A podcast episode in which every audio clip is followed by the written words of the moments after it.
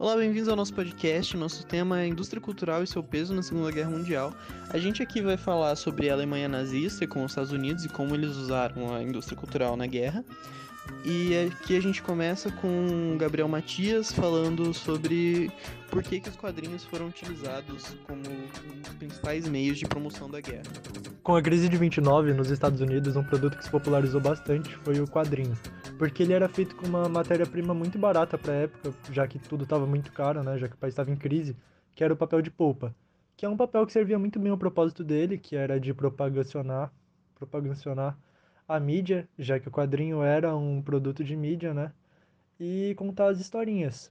Ele serviu muito bem para isso.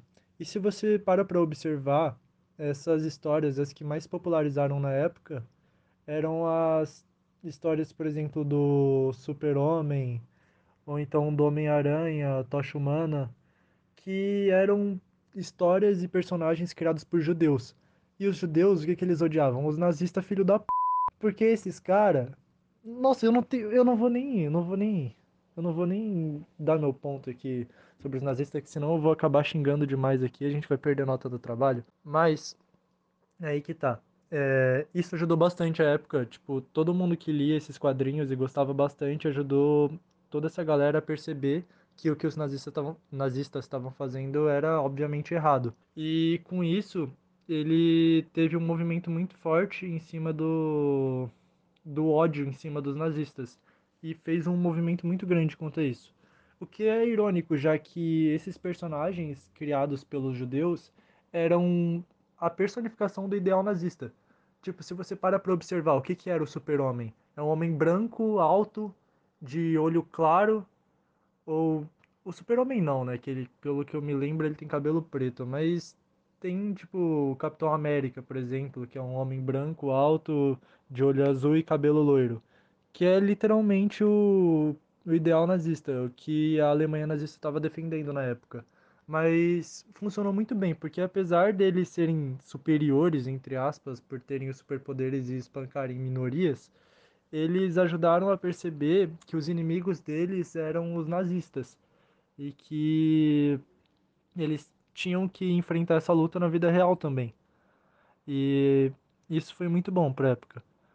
E também que os japoneses na época eram representados sempre como caricaturas feias que ficavam tentando invadir o, os Estados Unidos, a América em geral.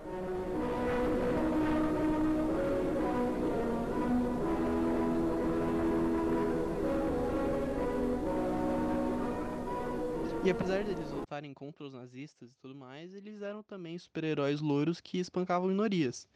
Porque, por exemplo, os japoneses, eles estavam em guerra, obviamente, mas eles eram diferentes dos alemães, eles eram retratados como inferiores, como eles eram feios, tá ligado?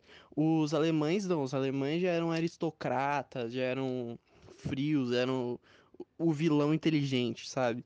E os italianos também tinham certo preconceito contra eles, eles eram só uns patetas, assim, eles são explorados pelos alemães. E essa simplificação do conflito de criar o herói e o vilão, o herói é o cara americano, o vilão é o japonês, italiano, alemão, ajudou muito na adesão do público americano à guerra. Assim, mostrar o Hitler como um baixinho descontrolado, os alemães como uma raça inferior, os japoneses, né, como uma raça inferior, e assim, vale lembrar que esse privilégio não era só dos japoneses. Muitos negros indígenas latinos eram tratados da mesma forma.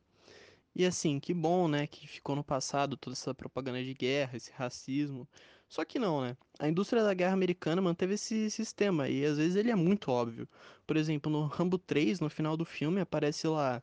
É, esse filme é dedicado aos bravos guerreiros Mujahideen do Afeganistão, que era uma milícia fundamentalista islâmica fundada pelos Estados Unidos para impedir a consolidação de um governo socialista no Afeganistão. Essa milícia mudou seu nome, hoje em dia se chama Talibã, e é, mas é apenas um exemplo de como os EUAs estão em guerra, o cinema e a indústria cultural inteira também estão em guerra. Como, por exemplo, no Homem de Ferro 2008, ainda estava tendo a guerra do Iraque e tudo mais, os vilões ainda eram os muçulmanos, e 2008 traz um bilionário americano explodindo iraquianos dentro de uma armadura brilhante. E assim, a lição que fica é essa, né? Essa indústria cultural da guerra que foi solidificada durante a Segunda Guerra Mundial, dos filmes, nos quadrinhos, nunca acabou. E vale lembrar disso, porque toda vez que os Estados Unidos estão em guerra, as indústrias culturais estão em guerra. Toda vez que os Estados Unidos está em guerra, tem bonecos, tem G.I. Joes, tem os comandos em ação, tem tudo isso, tem o Rambo, tem todos esses heróis aí que são praticamente figuras que representam os Estados Unidos indo e batendo em outros povos do mundo. Como, por exemplo, no Rambo, o segundo Rambo, ele vai no Vietnã matar vietnamitas mesmo depois que a guerra acabou. Porém, a Guerra Fria não tinha acabado na época. E o vilão do filme são os russos. Ou seja, enquanto os russos eram os vilões, os russos apareciam como vilões nos filmes americanos. E isso simplesmente não acaba.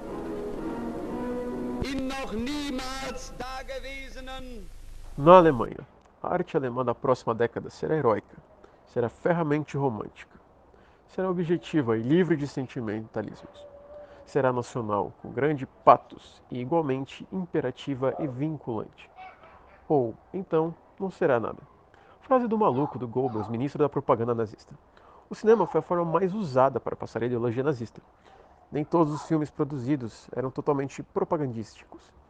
Boa parte deles eram filmes de entretenimento para os alemães, mas que obviamente eram projetados para produzir a ideologia nazista porém de forma subjetiva. Toda a população cultural na Alemanha devia passar pelo, pela Câmara de Comércio do Reich. E para ser membro da Câmara, você devia primeiro ser membro do Partido Nazista. Toda essa produção passava então por um controle do Partido Nazista. Em por volta de maio de 1933, o ano em que Hitler chegou ao poder, já estavam sendo organizadas as queimas de livro.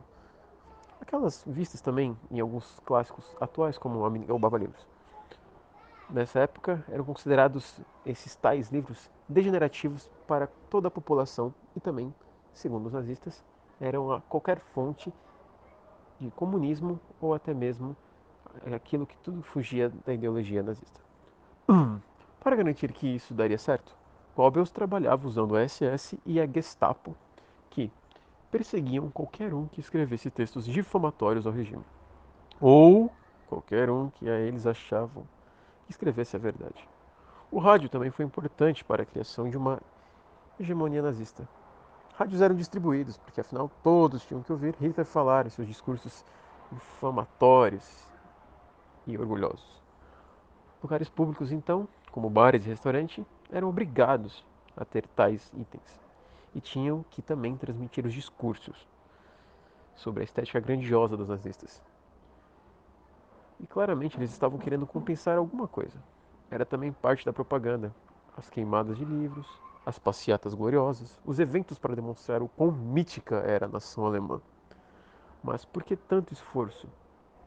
Bom, apesar de ser ganhado nas eleições em 1933, ainda havia bastante oposição ao partido. Então o partido devia demonstrar sua força sem parar, para mostrar à oposição que o jogo já estava ganho. E também o fascismo é um grande faz de conta. A pureza racial de Hitler e a grandeza alemã, até as origens gloriosas do povo brasileiro, pregada por Plínio, o faz de conta que quer fazer com que todos entrem em sua sangrenta e estúpida brincadeira, aquela qual faz com que cada homem acredite que, dentro de anos de evolução, aquele conjunto nacional seja a parte mais superior e a única no mundo.